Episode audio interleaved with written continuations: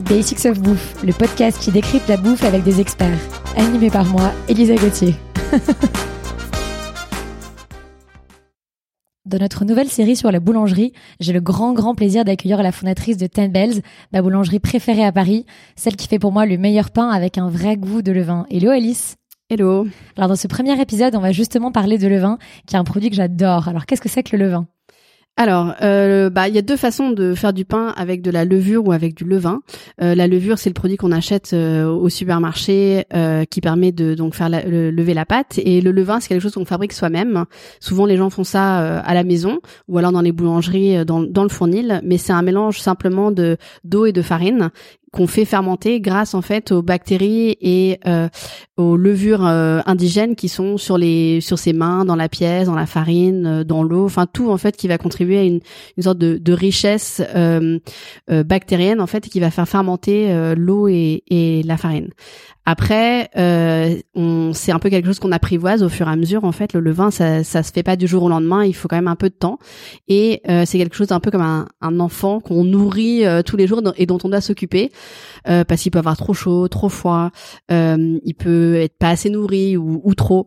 donc c'est c'est ça en fait, je pense qui qui a qui a enfin qui donne ce côté un peu addictif aux, aux amateurs de de boulangerie au levain, c'est que vraiment c'est comme une, petite chose dont on doit s'occuper. Et les levains ont des surnoms d'ailleurs, non Souvent dans les boulangeries? Souvent, il y a des gens qui ont des, il y en a qui, qui donnent des surnoms. Le nôtre n'a pas de surnom, mais je sais qu'il y a beaucoup d'endroits où euh, où ils ont des, des surnoms.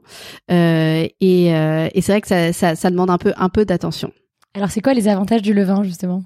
Alors, euh, bah, il y a trois euh, avantages et c'est ceux que nous, nous met en avant à Ten Bells. Euh, le premier, c'est le côté aromatique et vraiment en fait c'est, enfin pour nous c'est meilleur le pain au levain simplement parce qu'il y a une complexité dans la fermentation naturelle qu'on n'a pas avec une, fermentation industrielle et les arômes sont vraiment beaucoup plus intéressants.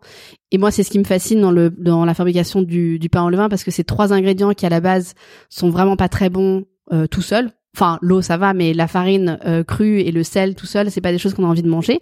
Mais par contre, dès qu'on les mélange et euh, avec cette, cette fermentation naturelle, ça devient euh, très complexe et, et, vraiment délicieux. Et c'est ça qui, qui pour moi est fascinant à chaque fois. C'est ce qui donne le goût acide et le côté collant de la pâte, c'est ça? Voilà. Enfin, le, le, le, goût acide, c'est sûr, et qui et qui, enfin, qui permet aussi de de développer des ouais des arômes qu'on qu'on trouverait pas ailleurs.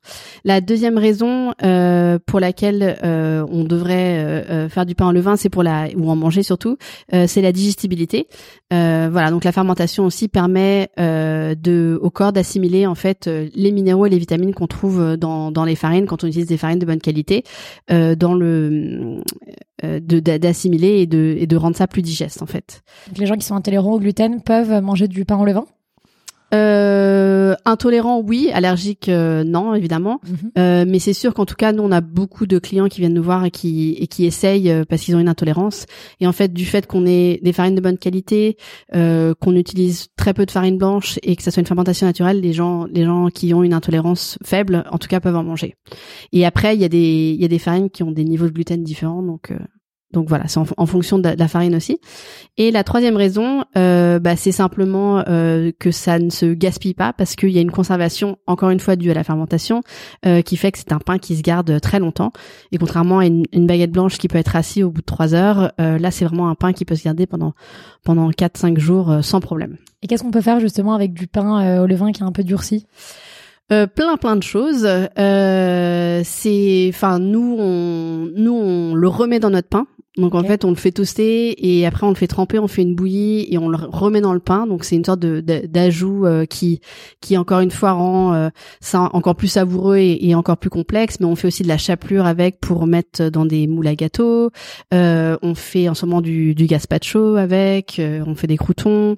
on fait qu'est-ce qu'on fait d'autre? On fait des des sortes de pain perdus. Enfin, il y a plein de choses voilà, il y a toujours une façon de réutiliser le, le pain en tout cas. Le pain ne se jette jamais. Oui. Et comment reconnaître un bon pain au levain alors?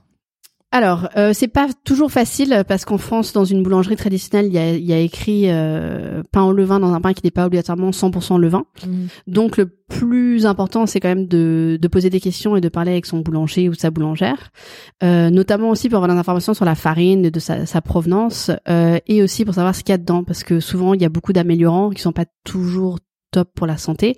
Donc, c'est bien de demander en fait. Quels sont les ingrédients euh, qu'il y a dans le pain. Et euh, le pain au levain souvent ça se reconnaît à, à son acidité.